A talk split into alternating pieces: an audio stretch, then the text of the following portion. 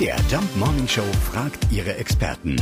Fakt oder Fake? Ja, also wenn wir nach dem King of Rock'n'Roll fragen, muss es mindestens ein echter Popstar sein, der die Antwort gibt. Jessica Wals ist No Angel und in unserer Musikredaktion. Jess, kann Elvis wirklich mit der Mondlandung mithalten? Hatte ein Konzert von ihm genauso viel Zuschauer wie die Mondlandung? Das ist ein Fake.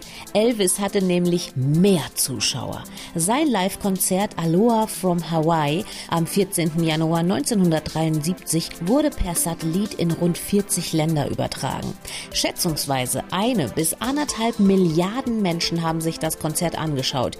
Die Mondlandung 1969 hatte nicht ganz so viele Zuschauer. Neil Armstrongs erste Schritte auf dem Erdtrabanten haben sich nur 600 Millionen Menschen angeschaut. Also, Dankeschön, Jess. Äh, Die Behauptung, dass ein Elvis-Konzert genauso viel Zuschauer hatte wie die Mondlandung, ist ein Fake, weil Elvis sogar mehr Menschen erreicht hat.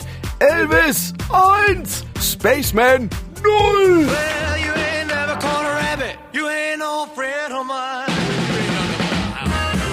Fakt oder Fake? Jeden Morgen um 5.20 Uhr und 7.20 Uhr in der MDR Jump Morning Show mit Sarah von Neuburg und Lars Christian Kade.